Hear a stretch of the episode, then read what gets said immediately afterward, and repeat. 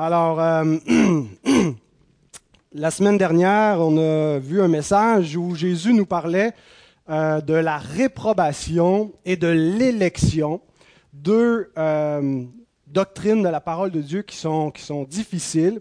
Et souvent, la réaction des hommes devant la souveraineté de Dieu, c'est d'abdiquer, de dire c'est du fatalisme, tout est joué d'avance, Dieu a prédestiné avant la fondation du monde tout ce qui va se passer. Donc, euh, on s'assoit, hein, puis on regarde le film, euh, on attend de voir qu'est-ce qui va se passer, comme si la souveraineté de Dieu venait complètement évacuer la liberté de l'homme et la responsabilité de l'homme. Or, ce n'est pas du tout là où Jésus s'en va. Euh, en fait, on a vu avant même qu'il parle de la réprobation, Jésus avait commencé à faire des reproches aux villes qui ne s'étaient pas repenties. Il a prêché l'Évangile dans des lieux, il leur a fait des reproches de ne pas avoir reçu la parole, et ça ne l'a pas empêché, donc, en les tenant responsables, par la suite de louer son Père en lui attribuant le fait qu'il a caché ces choses aux sages et aux intelligents. C'est pour ça qu'ils ne se sont pas repentis, parce que Dieu les a livrés à l'endurcissement de leur cœur. Il ne s'arrête pas là, maintenant il revient et il appelle tous les hommes. Donc, ça devrait être la même attitude de cœur qu'on a vis-à-vis de la souveraineté de Dieu dans le salut. Euh, le fait que Dieu, avant la fondation du monde, ait réprouvé et ait prédestiné des gens euh, au salut ne, devrait pas nous empêcher de prêcher l'Évangile et d'appeler les pécheurs, parce que ça n'exclut pas, ça n'évacue pas la véritable euh, liberté des hommes et responsabilité des hommes, mais en même temps, mystérieusement, le dessein de Dieu et son plan secret s'accomplissent euh, de manière invisible et de manière euh, parfaite par la souveraineté de Dieu. Alors c'est là où nous sommes rendus ce matin. Jésus, après avoir loué le Père pour son plan mystérieux qui cache l'Évangile à certains et le révèle à d'autres, eh bien, il appelle tous les hommes à venir à lui. Il lance l'appel, l'appel universel de l'Évangile. Et donc nous allons lire ce texte-là, si vous voulez vous lever pour la lecture de la parole de Dieu qui est dans Matthieu 11, 28 à 30. Nous terminons donc ce chapitre de Matthieu ce matin et on entamera dans le, le prochain dimanche le chapitre 12 de Matthieu. Venez à moi, vous tous qui êtes fatigués et chargés, et je vous donnerai du repos. Prenez mon joug sur vous et recevez mes instructions car je suis doux et humble de cœur, et vous trouverez le repos pour vos âmes, car mon joug est doux et mon fardeau léger. Prions. Notre Père, nous sommes debout devant ton trône de grâce, avec reconnaissance, gratitude, et nous voulons répondre à cet appel de ta parole qui nous dit, Venez à moi, vous tous qui êtes fatigués et chargés. Donne-nous ce matin de nous reconnaître dans ceux qui sont appelés et d'entendre la voix du bon berger qui nous appelle. Ouvre nos oreilles pour que nous ne soyons pas des auditeurs sourds, mais des auditeurs qui ont des oreilles pour entendre, des cœurs pour croire et pour recevoir ta parole. Que ton nom soit béni, Seigneur. Au nom de Christ, nous te prions. Amen. Puis reprendre vos places. Donc, dans les évangiles, il y a souvent des, textes qui, sont, euh, qui ont des, des, passages parallèles dans les autres évangiles. Euh, mais celui-ci, il n'est que dans l'évangile de Matthieu. Euh, ni Marc, ni Luc, ni Jean ne nous rapportent ces paroles de Jésus, donc c'est exclusif à Matthieu.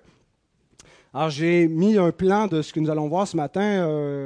Il y a deux points, j'ai divisé en deux avec quelques petits sous-points, mais pour vous, vous, aider à vous orienter dans ce qui vous attend. Le premier point, c'est l'évangile. venez à moi, venez à Christ qui est l'Évangile, l'appel à venir à Christ. Et le deuxième point nous parle de la vie chrétienne. Euh, une fois qu'on vient à Christ, on vient faire quoi? On vient pour porter le, le, joug de Christ, donc la vie euh, qui s'ensuit une fois qu'on a répondu à l'appel du Seigneur. Donc, ce sera nos deux points. Vous avez peut-être noté donc aussi les sous-points que je rementionnerai en cours de route. Donc, l'Évangile, venir à Christ, surtout au verset 28, on va voir trois choses. L'appel, euh, l'identité de ceux qui sont appelés et la promesse qui est offerte aux appelés. Jésus les appelle et qu'est-ce qu'il leur offre? Pourquoi devrions-nous venir à lui? Donc commençons par l'appel. L'Évangile est à l'indicatif. Ce n'est pas d'abord un impératif, l'Évangile. L'Évangile ne nous dit pas de faire quelque chose, mais nous déclare quelque chose que Dieu a accompli. L'Évangile, ce n'est pas nous qui nous convertissons, c'est Dieu qui est venu dans le monde dans la personne du Fils, le Dieu le Fils qui s'est fait homme, le Christ, et qui est venu accomplir notre salut par sa vie parfaite et par sa mort expiatoire. L'apôtre Paul dit, je vous rappelle l'évangile qui vous a été prêché et par lequel vous êtes sauvés si vous le gardez tel qu'il a été enseigné. Et qu'est-ce qu'il nous dit concernant cet évangile? C'est que Christ est mort pour nos péchés, qu'il a été enseveli et qu'il est ressuscité. Donc l'évangile, ce n'est pas quelque chose qu'on fait. Ce n'est pas un impératif, c'est un indicatif, ça nous indique, ça nous déclare qu'est-ce que Dieu a fait. Il est venu sauver l'homme en Jésus-Christ, par Jésus-Christ. Mais cet évangile vient avec un impératif. L'évangile de Dieu vient avec un appel. Et donc l'impératif, nous l'avons, venez à moi, vous tous qui êtes fatigués et chargés. Donc, cet indicatif que Dieu envoyé un sauveur, qui a sauvé des âmes, vient avec un message. Il faut répondre à cet évangile-là, et c'est là donc l'appel de l'évangile. Question, faut-il changer de vie pour venir à Christ? On me l'a posé cette semaine. C'est une question piège. Parce que si on dit non, on n'a pas besoin de changer de vie, on peut dire restez exactement comme vous êtes, euh, changez jamais votre vie, puis euh, Jésus vous garde tel que vous êtes. Et ça mène vers une sorte d'antinomie, c'est-à-dire qu'on on, vient à Christ, mais on ne se convertit pas. Il n'y a rien qui change, alors que l'Évangile nous dit souvent repentez-vous, changez de voie. Mais en même temps, si on dit oui, il faut d'abord changer pour venir à Christ, ben, il faut faire quelque chose, il faut se préparer, il faut sauver soi-même avant d'être sauvé par Jésus.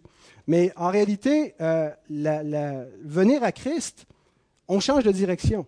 Si je m'en allais dans telle direction, je vivais pour moi, pour mon plaisir ou pour un autre Dieu, pour une autre vérité euh, qui est un mensonge, et que je viens à Christ, forcément, je change de direction. Donc, je change de vie.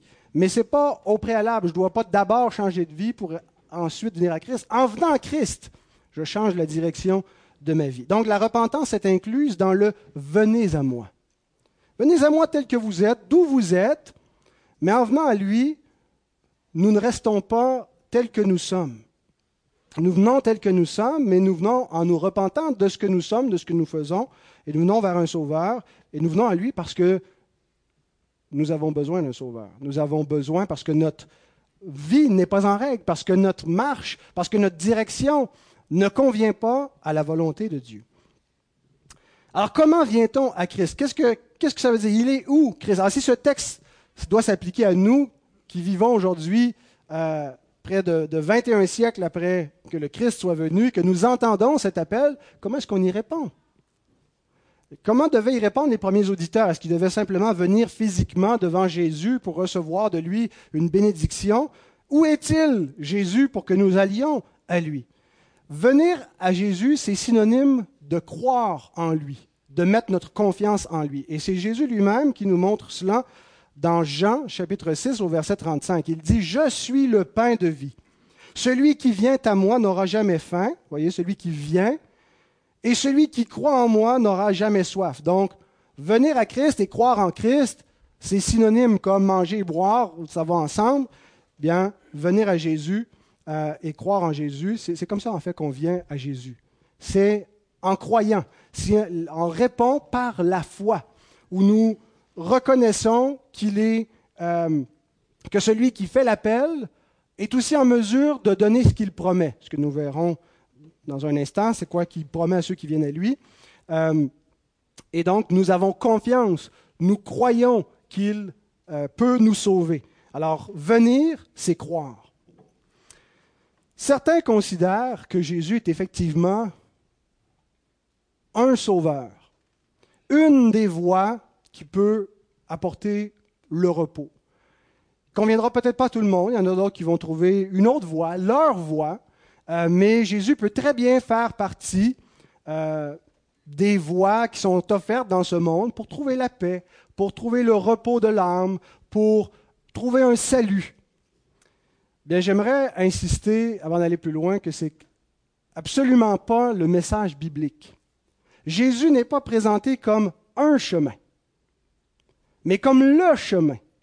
Et c'est une des affirmations les plus choquantes, en particulier dans le contexte dans lequel nous vivons, qui est un contexte de pluralisme, un contexte où on n'a pas le droit d'affirmer l'exclusivité de notre point de vue au détriment des autres points de vue, à l'exclusion des autres points de vue. Chacun a sa vérité aujourd'hui. Et c'est un manque de respect, c'est un outrage de dire que ce que quelqu'un croit est faux parce que la vérité que nous avons est exclusive. Hein? Puis par définition, la vérité doit être exclusive. Si Jésus est le chemin, ben, il n'y en a pas d'autre.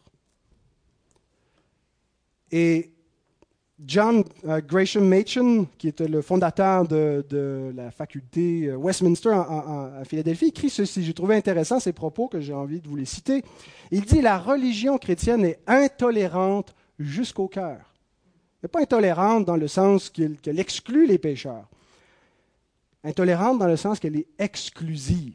Elle exclut les autres voies qui prétendent mener à Dieu. Ici se trouve toute l'offense de la croix ainsi que toute sa puissance. L'Évangile aurait toujours été accueilli avec faveur par le monde s'il avait été présenté simplement comme une voie de salut. Il y eut offense parce qu'il fut présenté comme la seule voie et parce qu'il fit une guerre implacable à toutes les autres voies.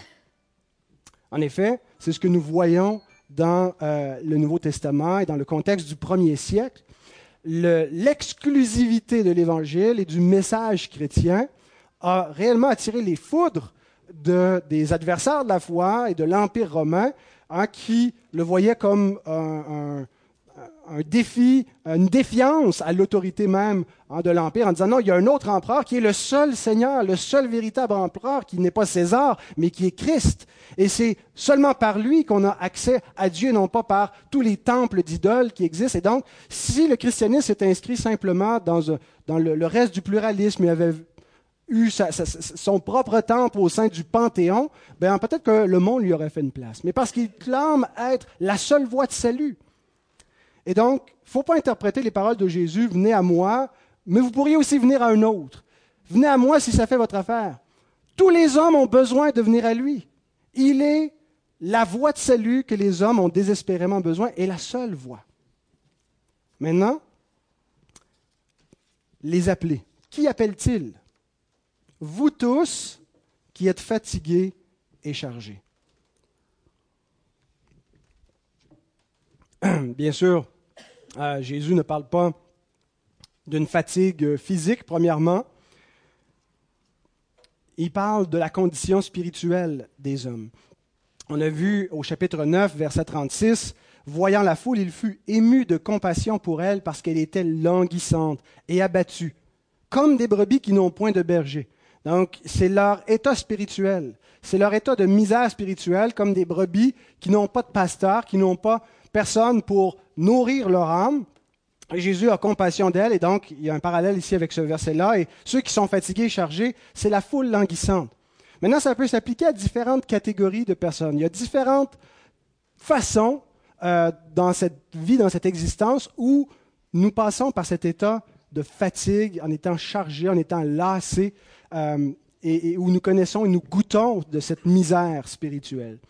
La première catégorie, on pourrait dire, ce sont les gens qui sont accablés par les fardeaux des hommes. Et je pense que c'est probablement la catégorie la plus directe dans notre texte, dans le contexte de l'évangile de Matthieu, parce que euh, Jésus appelle ici les gens à suivre un maître doux, alors qu'ailleurs, il nous dit que ceux qui dirigent les nations sont des maîtres qui les tyrannisent, qui euh, les, écrasent, et surtout dans ces euh, rapports avec les pharisiens, Jésus les blâme d'accabler les gens avec de lourds fardeaux. Nous lisons dans Matthieu 23, verset 4, concernant les pharisiens, ils lient des fardeaux pesants et les mettent sur les épaules des hommes, mais ils ne veulent pas les remuer du doigt. Donc, première catégorie, les gens qui sont accablés par les fardeaux des hommes.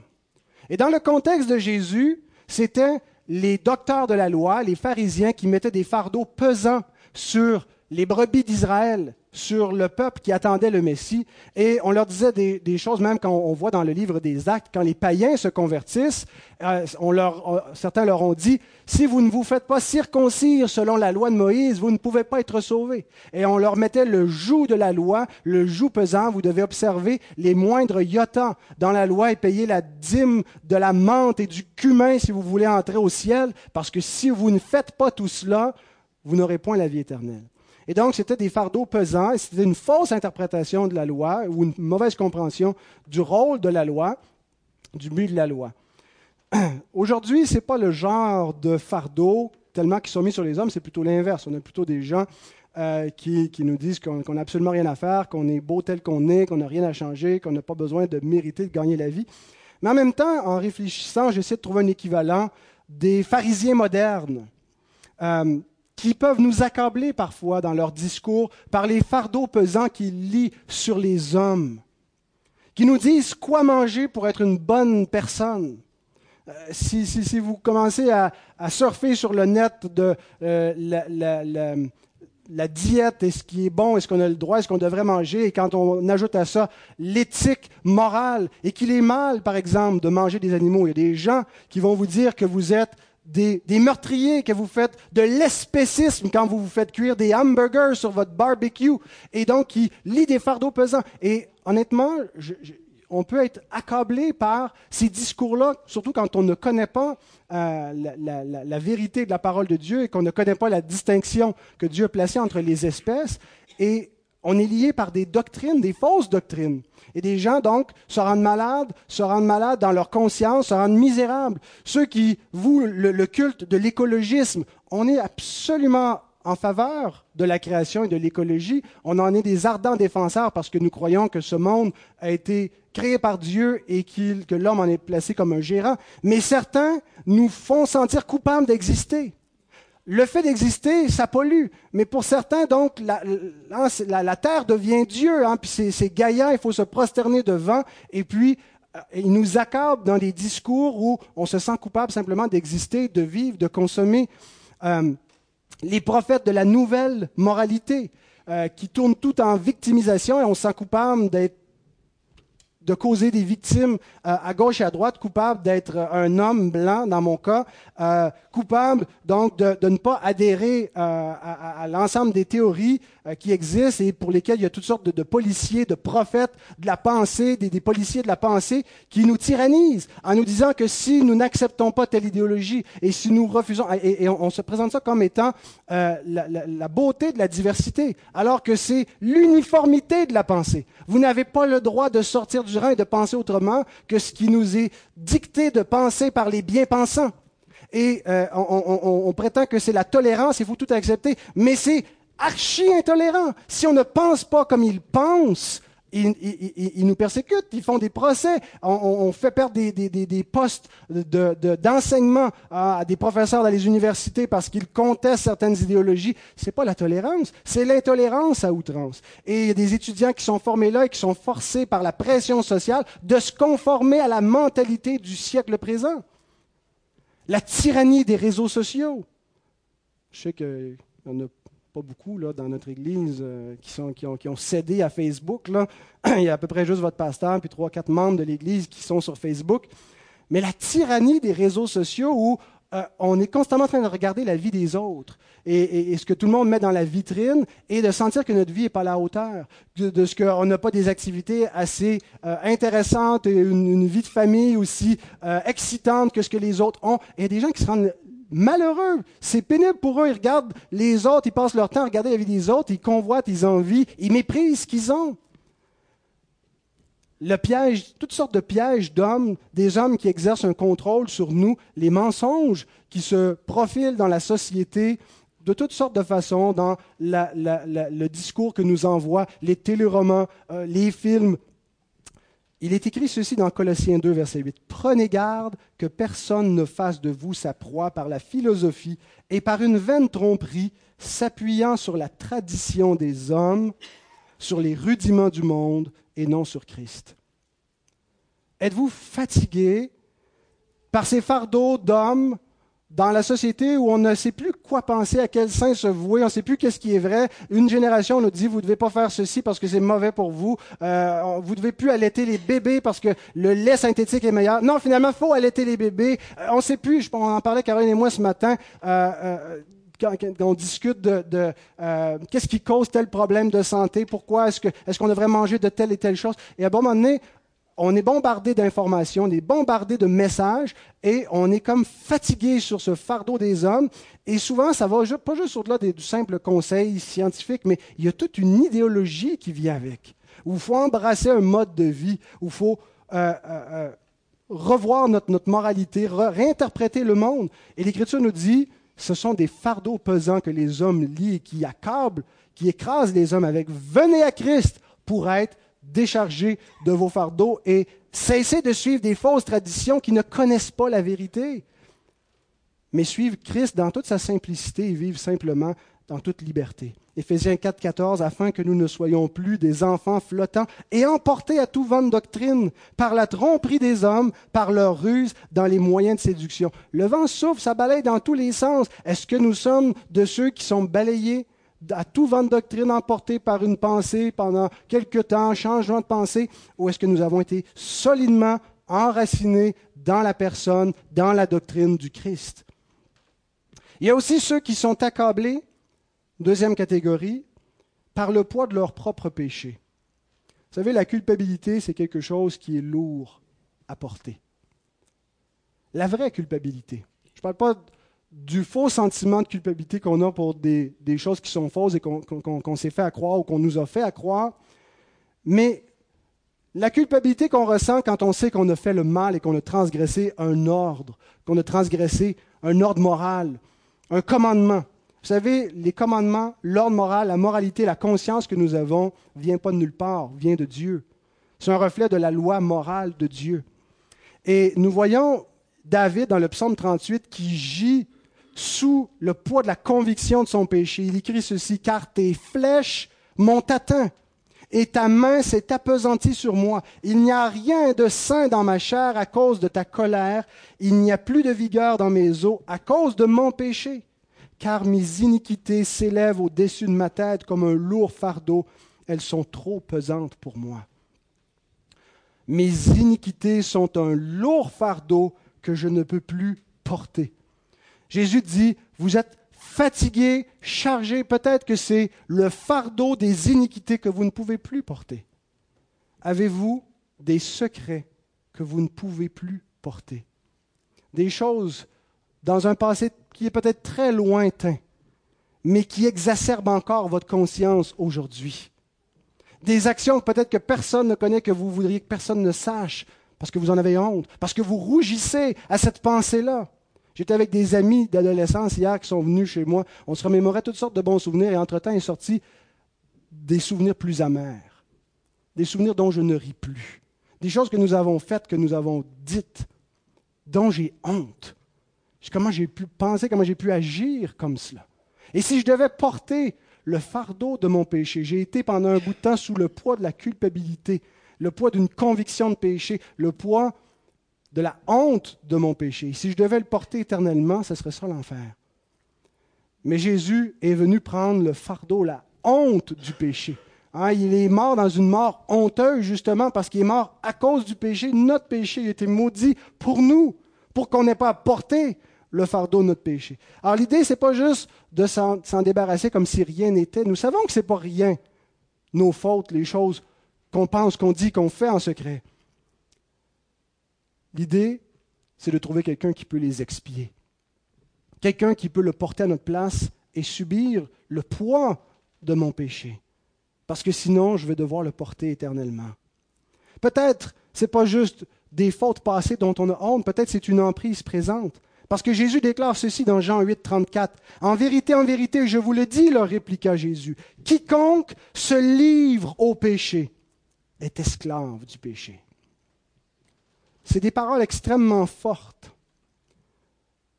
Et on n'a qu'à regarder la réalité de, notre monde, la réalité de notre vie, pour en constater la véracité. Les dépendances dont les hommes sont esclaves, les dépendances envers la sexualité illicite, Pourquoi est-ce que le commerce pornographique est si lucratif? Parce que les hommes sont esclaves de leur pulsion. La dépendance à la boisson. Il y a des gens qui, même s'ils fonctionnent bien, même s'ils ne sont pas dans la rue, même s'ils ont un bon travail, sont dépendants de s'évader dans, dans l'ivresse pour fonctionner. Ou la drogue, ou s'évader dans le travail, la dépendance à l'acharnement du travail. On appelle ça des workaholics, hein? des gens qui ne peuvent pas arrêter, qui cherchent une gratification continuelle dans ce qu'ils vont faire, mais trouvent jamais le repos. Mieux vaut une main pleine avec le repos que les deux mains pleines avec poursuite du vent. La dépendance au divertissement, à l'oisiveté, aux jeux vidéo. Des fois, on est esclave d'un mode de vie, esclave de nos convoitises, de l'argent, de notre portefeuille, des choses qu'on désire, qu'on ne possède pas, qu'on veut posséder, esclave de courir sans, sans cesse, les convoitises inassouvissables qui euh, font la guerre à notre âme. On court, on court sans arrêt. On court pourquoi? On cherche un repos qu'on n'obtient jamais. Parce qu'on le, cherche en servant des faux dieux. Parce qu'il nous a été promis par le Dieu de l'argent, par le Dieu de la consommation, le Dieu du matériel, le Dieu de la plus grosse maison, de la plus grosse voiture, des plus longues vacances. Et ça ne rassasie jamais. Jésus ajoute dans le même passage, un verset, deux versets plus loin, il dit Si donc le Fils vous affranchit, vous serez réellement libre. Il n'est pas question d'atteindre un équilibre simplement d'une bonne vie saine, mais de venir au Fils. C'est un problème théologique. C'est un problème qu'on ne sert pas le bon Dieu. On sert un faux Dieu, on sert une idole. Et on a besoin d'être affranchi parce qu'on n'est même pas capable de s'en délivrer soi-même. On n'est pas capable de se délivrer de nos convoitises. On n'est pas capable de se délivrer de l'esclavage de notre péché on a besoin que celui qui n'est pas asservi au péché, celui qui n'est pas un descendant de la race déchue, qui n'est pas un fils d'Adam, mais qui est le fils de Dieu envoyé du ciel par une vierge, directement incarné, hein, qui n'a pas reçu cette nature corrompue, on a besoin que lui nous affranchisse, parce que lui est libre, et lui seul peut nous rendre libres. Il y a ceux aussi qui sont accablés par le simple fardeau de la vie. Vous savez, c'est pas si le fun que ça, vivre. En tout cas, pas tout le temps. Il y a des fois où on dit la vie est belle, la vie est belle, mais la vie n'est pas tout le temps belle. La vie est parfois extrêmement pénible. Elle vient avec un lot de souffrance, de déception, de frustration, d'attente qui finissent par des revers déçus. Et on finit par se dire à quoi bon? Pourquoi je vis? Qu'est-ce que je fais ici, moi? Qu'est-ce que je poursuis? Où ça mène tout ça? Est-ce que le but de la vie, c'est juste de notre misérable existence sous le soleil, de rassasier notre, appétit, dans quel but? Que ça finisse, ça va être mieux, je vais mieux, j'aurais été mieux de jamais exister tant que ça. Les besoins que, que j'ai me font une misère, m'obligent à vivre. Avez-vous le mal de vivre, l'anxiété existentielle, l'anxiété d'être pris dans cette roue sans fin, la roue des obligations, puis on ne sait pas où ça mène Venez à Christ. Venez à moi vous tous qui êtes fatigués, chargés, accablés par les fardeaux des hommes, accablés par le poids de votre péché, accablés par le simple fardeau de la vie. Et la promesse, je vous donnerai du repos. Il la répète au verset 29, vous trouverez le repos pour vos âmes. Et le mot âme peut être traduit par vie. Vous trouverez du repos pour votre vie, pour votre âme, pour votre être entier. Alors je ne sais pas si tout le monde ici est un croyant. Peut-être certains d'entre vous trouver que ce sont des, des bondieuseries, des balivernes qui ne veulent pas dire grand-chose. Qu'est-ce qu'un homme mort depuis 2000 ans peut faire pour moi? Pourquoi venir à lui? Ça va donner le repos de mon âme? Cher ami, ignorez-vous que cet homme dont on parle, dont on lit les paroles, est vivant? Ignorez-vous ce que l'Écriture nous dit concernant celui-ci qui est ressuscité des morts, qui est monté à la droite de Dieu, comme un homme, pas comme un fantôme, comme un esprit, comme un homme en chair et en os. Hébreux 7, 25 nous dit, c'est aussi pour cela qu'il peut sauver parfaitement ceux qui s'approchent de Dieu par lui. C'est lui le médiateur, c'est lui le souverain sacrificateur, le prêtre qui officie entre Dieu et nous. Et si nous voulons véritablement aller à Dieu, aller au Père pour trouver la paix, c'est par lui que ça passe.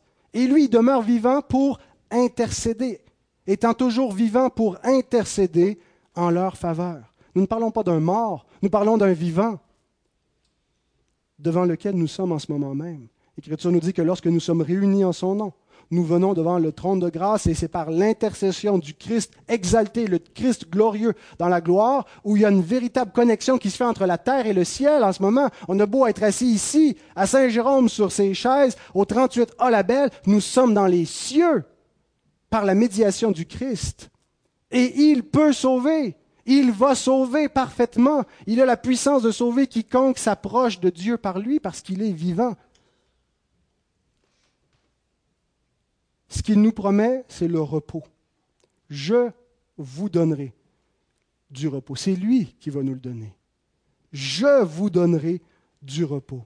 Et le mot, euh, le verbe qui est employé pour donner du repos, c'est un seul verbe dans le texte grec qui veut dire causer du soulagement ou rafraîchir, restaurer. Mais il y a aussi le sens de mettre fin à quelque chose, quelque chose qui empêche le repos.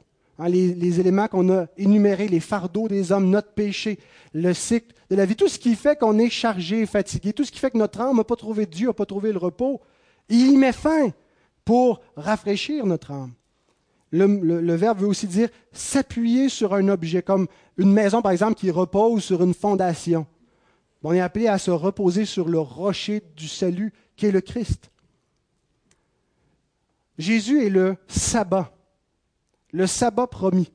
On a toute la théologie du sabbat qui est très évidente dans l'Ancien Testament qui commence à la création. Dieu crée le monde en sept jours. Le septième jour, il se repose.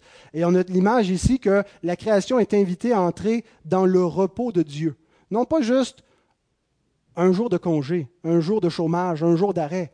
Le repos, c'est la consécration de la, euh, la, création de Dieu dans une communion éternelle avec Dieu, le repos éternel, la félicité. Et c'est le télos, c'est le but, c'est la fin pour laquelle l'homme a été créé. Et ce n'est pas le repos qui est entré euh, dans le monde, c'est le fardeau, la chute. Euh, c'est la, désobéissance de l'homme a entré toute cette fatigue de l'homme. Et Christ vient comme celui qui restaure le repos.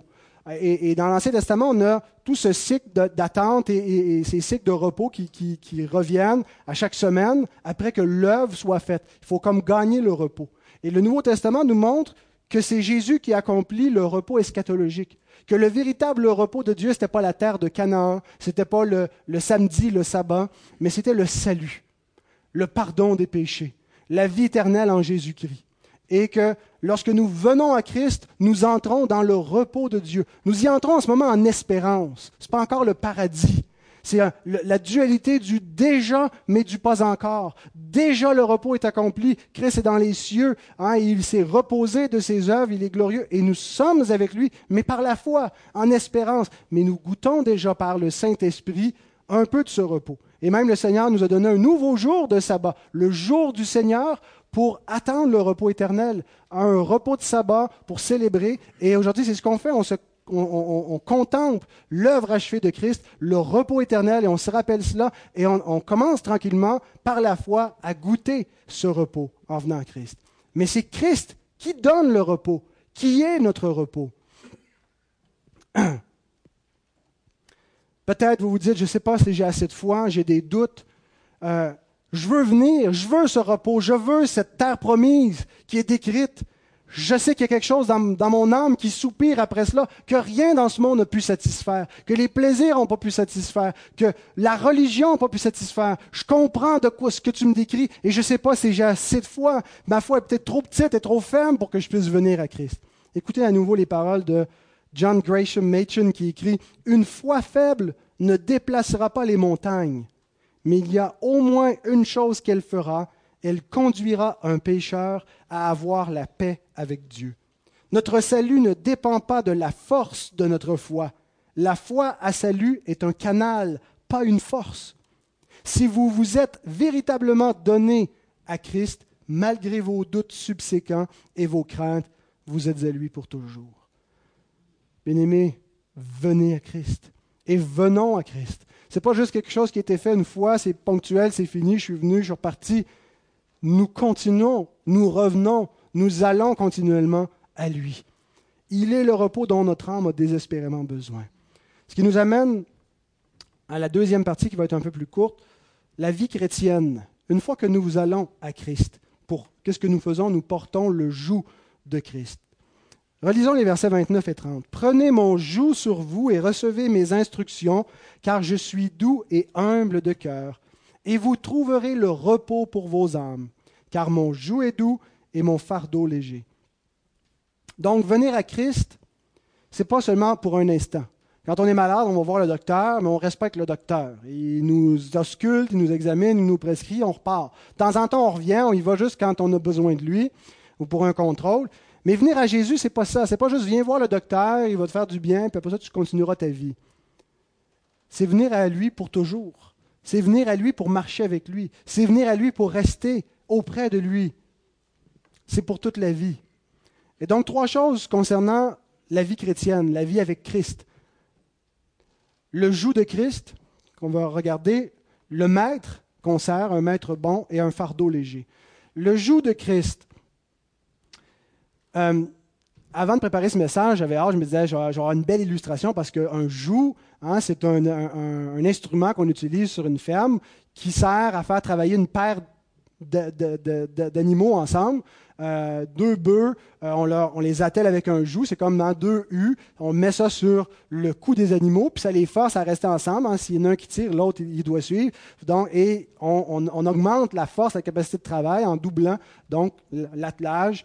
Euh, mais c'est pas ça pantoute. Euh, L'idée que, j'avais, c'était ben, on marche hein, en partenariat avec Jésus, puis on a chacun notre côté, puis Jésus porte le fardeau avec nous. Mais ce n'est pas un partenariat avec Jésus qu'on est appelé ici. Ce n'est pas un joug pour animal, c'est un joug pour humain. Et le joug pour humain, en fait, c'est simplement quelque chose qu'on mettait sur nos épaules pour centrer le fardeau, pour répartir le poids sur les épaules et sur le dos. Donc c'est ça l'image ici du joug qui est donné, et non pas l'idée de faire juste un partenariat avec Jésus, puis on va marcher ensemble. Quoique cette image n'est pas fausse, mais ce qui nous est donné ici, c'est davantage de marcher sous son autorité. Plutôt que de se faire lier des joues par la société ou par mon propre cœur et mes pensées, je vais laisser Jésus lui-même mettre le joug sur moi. Être celui qui m'instruit, être celui qui dépose le fardeau de ma vie, qui me montre comment je dois vivre, qui me dit où je dois marcher, qu'est-ce que je dois porter? Donc on ne peut pas simplement venir à Jésus uniquement pour le salut sans le suivre autrement dit, on ne peut pas séparer le Jésus sauveur du Jésus Seigneur. On ne peut pas juste dire, ben moi, je veux qu'il me sauve, mais je ne veux pas qu'il commande ma vie.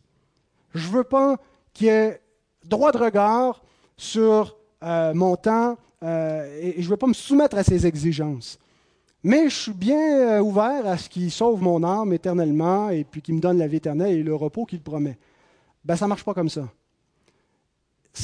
Le Jésus sauveur, c'est le même que le Jésus Seigneur, et venir véritablement à Christ. Comment on sait qu'on est véritablement venu à Christ pour avoir le repos? C'est quand on prend son joug, quand on marche sous sa parole. Jean Calvin nous écrit ceci. Il n'absout pas les hommes de leurs péchés, nous dit-il, afin que, restaurés à la faveur de Dieu, ils puissent pécher avec une plus grande liberté, mais que plutôt, restaurés par sa grâce, ils puissent aussi prendre son joug sur eux et que, étant libres en esprit, ils puissent restreindre la tendance licencieuse de leur chair. Et ainsi nous obtenons une définition du repos dont il a parlé. Il n'est pas du tout question d'exenter les disciples de Christ de la guerre contre la chair en les laissant euh, vivre à leur aise, mais de les entraîner sous le fardeau du disciple en les gardant sous son joug.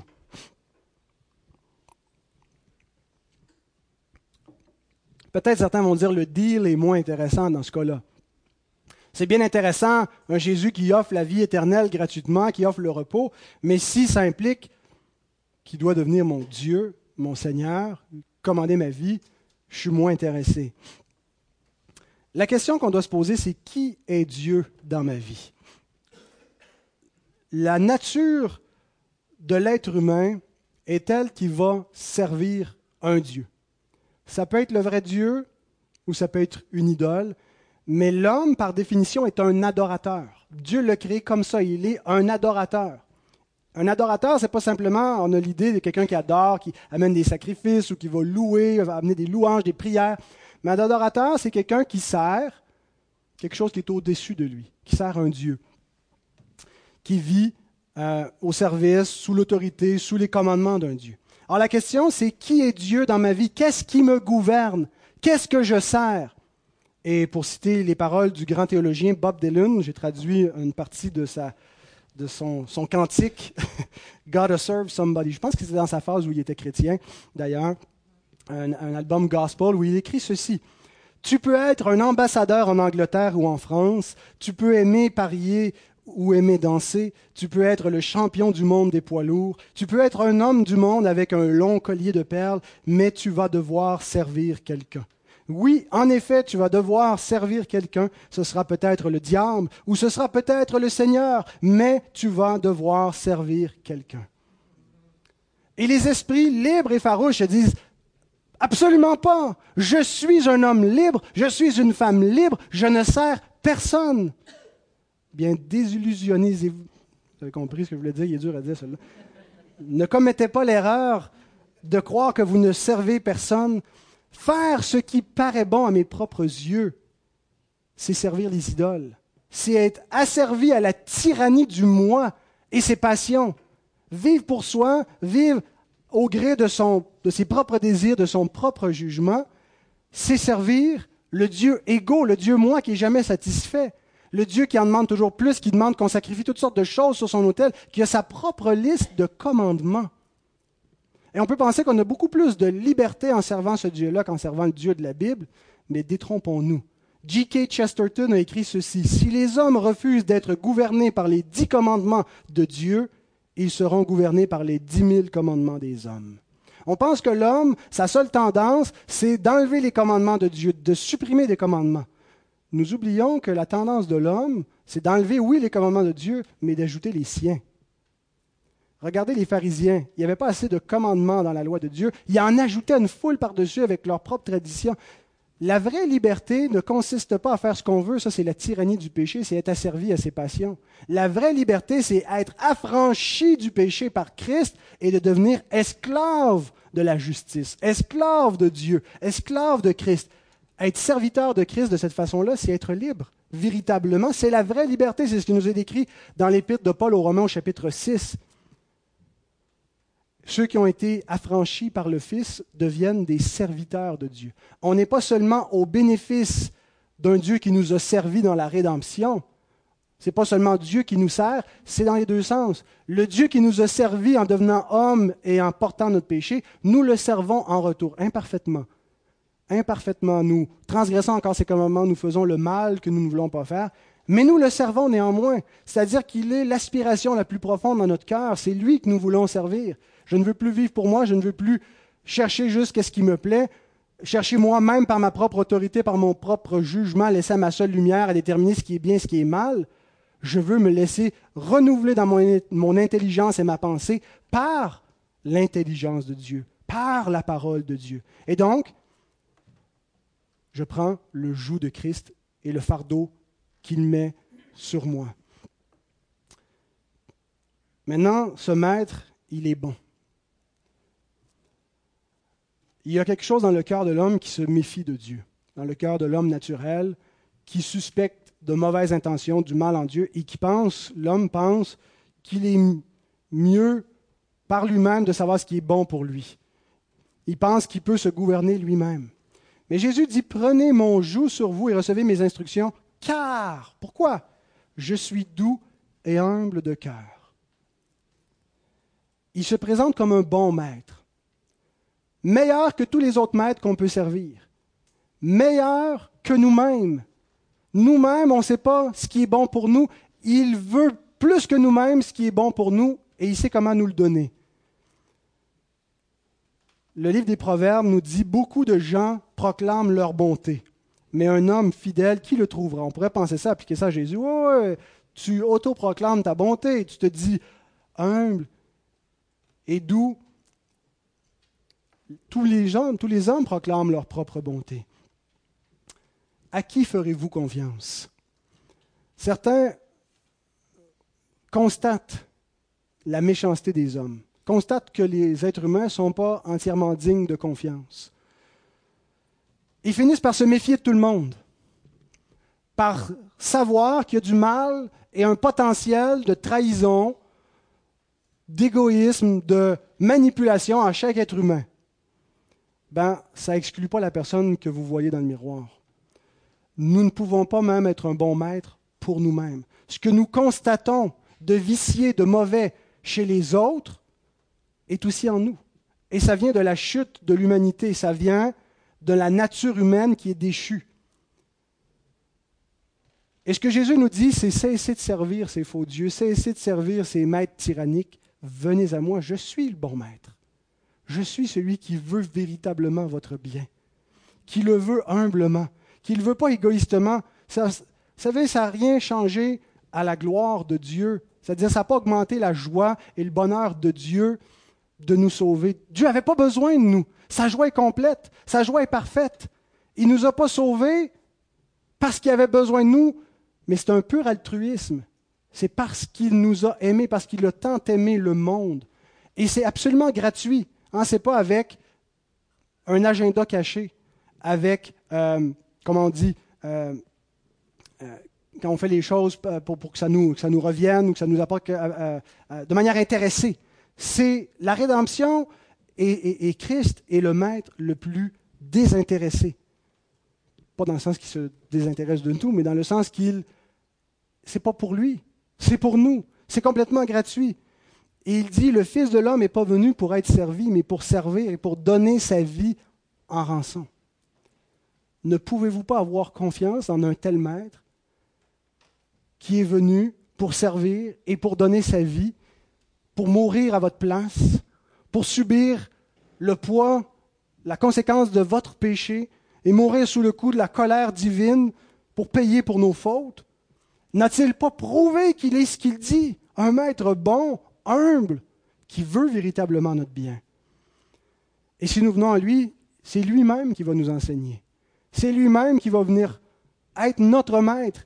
Et, donc on va être au pied, hein, au pied du Maître, être enseigné par lui, être en communion avec lui pour le connaître, parce qu'il s'enseigne lui-même, lui-même. Il est pour nous sagesse de Dieu.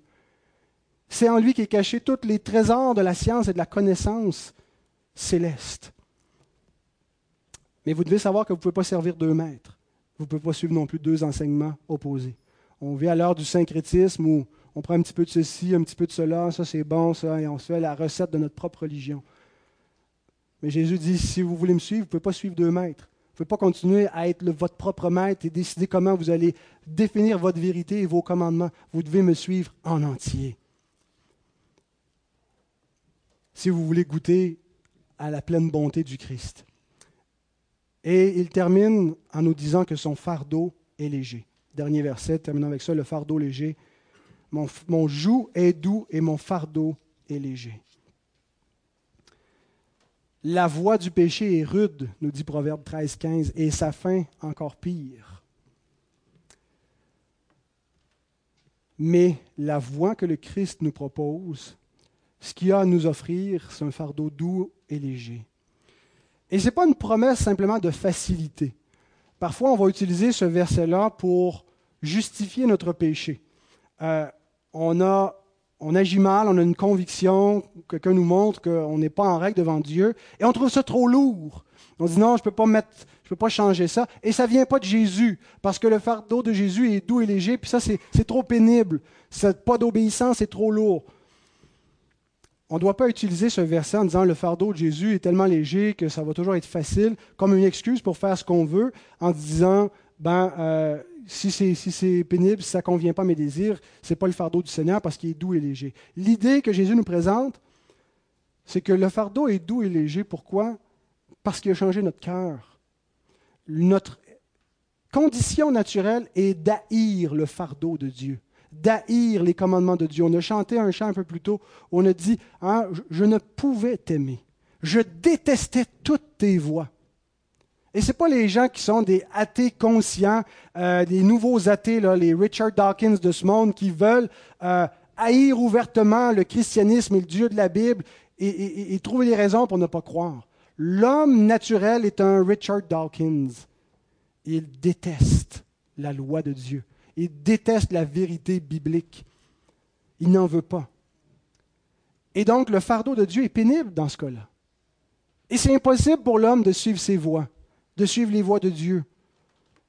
Et Jésus lui-même le dit, aux hommes, c'est impossible. Ils ne sont pas capables de répondre à l'appel, ils ne sont pas capables. Hein, le riche, le jeune homme riche qui vire de bord quand Jésus l'appelle.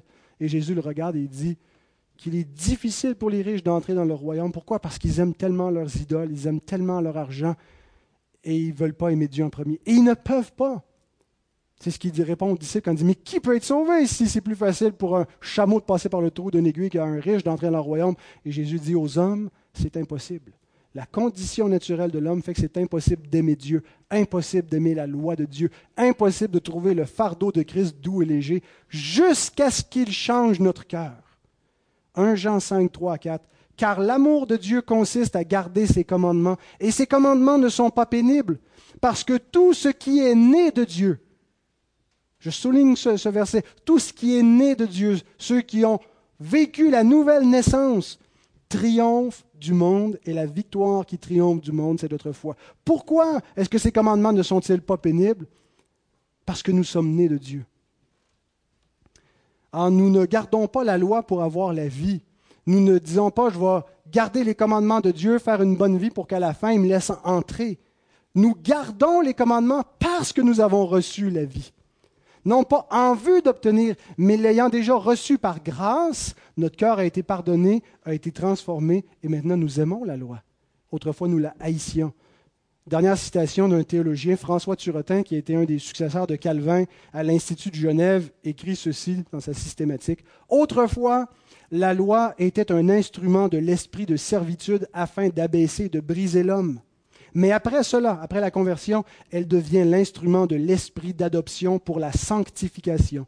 Ainsi, la loi conduit à Christ et Christ nous ramène à la loi. Elle conduit à Christ comme rédempteur et Christ comme directeur conduit à la loi comme règle de vie. La loi nous met en évidence qu'on est en, guerre, en colère contre Dieu, qu'on est incapable de se soumettre à sa volonté. Et donc, qu'est-ce qu'elle fait? Elle nous conduit à Christ. Elle nous montre qu'on a besoin d'un sauveur. On a besoin de la justice d'un autre parce que notre justice est insuffisante. La loi nous amène à Christ.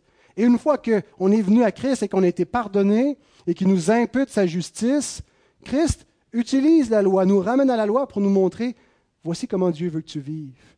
Et c'est un fardeau qui est doux et léger parce que tu as maintenant un cœur nouveau. La promesse de la nouvelle alliance, Dieu dit, je pardonnerai leurs péchés et j'inscrirai mes lois dans leur cœur et leur esprit. Là où était le siège de la corruption, des mauvais désirs, maintenant est inscrite la loi de Dieu. Et celui, donc, qui est venu à Christ ne veut plus suivre sa propre voie.